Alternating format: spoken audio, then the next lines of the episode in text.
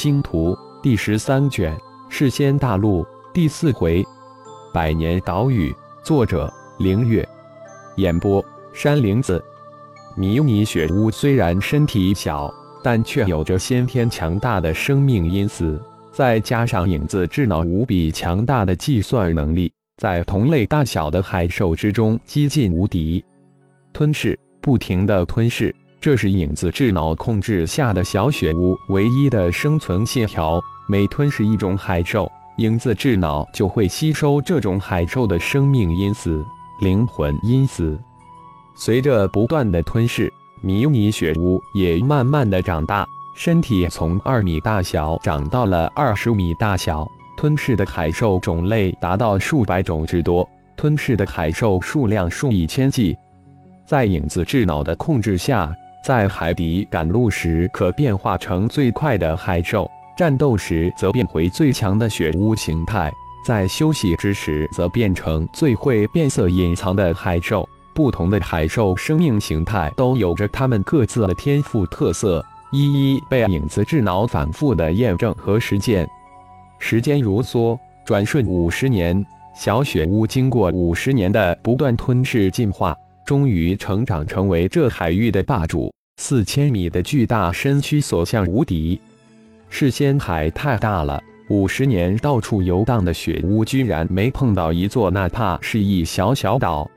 一日，影子智脑控制的雪乌从海底浮了上来，一眼看到了海面上飞行的鸟兽，突然窜出海面，瞬间化为一雷鹏，展翅高飞。很快，仅仅几息之间。一股无形的灵气透入雷鹏的身体，迅速侵蚀着雷鹏体内的灵力。不到几分钟，雷鹏一头扎入大海，瞬间化为巨大的血污。那入侵体内的灵力才迅速被血污的肉体吸收。无数次的尝试之后，影子智脑得出一个结论：只要不是大海中吞噬得到的生命形式，都会被这无尽之海上的一种灵气侵蚀。无法，影子智脑将主意打到了海面上飞行的鸟兽之上。可惜的是，海面上的鸟兽并不常见，而且飞得又高又快，即使是变化成雷鹏，也无法支撑到捕获那鸟兽的时间。引诱，只有这主意了。撕裂了一头大型的海兽，将其尸体漂浮于海面之上。不到一个月，一群海上鸟兽终于被引诱下来。影子智脑也如愿以偿地吞噬了几只鸟兽，最后化为一只鸟兽，跟着逃跑的一群鸟兽展翅高飞。天上飞比起海里游快了很多倍，饿了扎入大海吞噬海兽，饱了就变成鸟兽往太阳升起的方向飞行。几年的时间，影子智脑吞噬了七八种鸟兽，变换了好几种飞行形态。经过了几十年对异种灵气的分析推演，又结合了数十种无尽大海之中海兽及鸟兽的生命因子的分析数据，影子智脑最终将成果应用在浩然的本体之上。浩然的肉体终于可以如同海兽、鸟兽一般，不再受异种灵气的侵蚀。日复一日，年复一年，吞噬了数千种海兽，也吞噬了数十种鸟兽。每天朝着一个方向，海底游，天上飞，吞噬，不断的吞噬。当雪乌身体达到五千米的庞然大物之时，百年瞬间而过。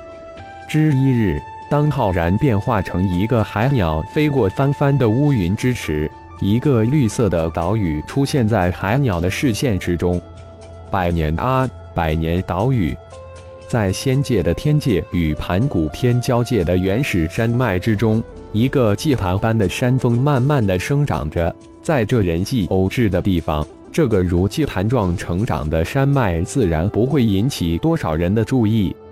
突然有一天，山脉半山腰处，白如玉的身形显现出来，身边跟着三位蛮荒巨人：黄一、黄二、黄三。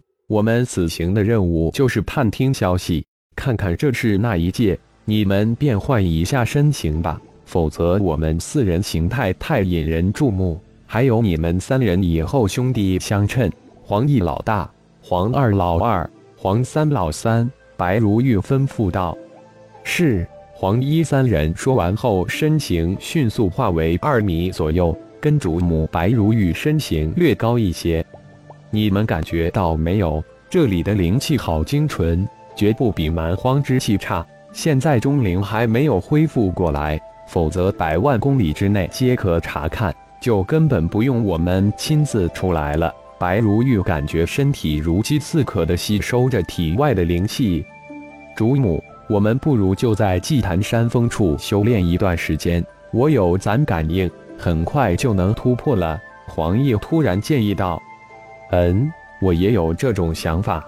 毕竟到了一个新的世界，增强自身修为、增加自保的能力是首要考虑的事情。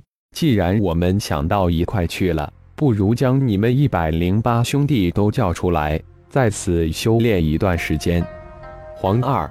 你回去一趟，将他们都叫出来，在此驻扎修炼一段时间。等我们突破后，再打探这个世界的消息。黄奕吩咐黄二道：“好，我这就去。”黄二说完，身形突然消失无踪。数息之后，小世界皇族一百零八兄弟接二连三地出现在半山之间。百年的时间里。黄衣一百零八兄弟一个接一个的突破到人仙之境，自然引来了一百零八次人仙天劫。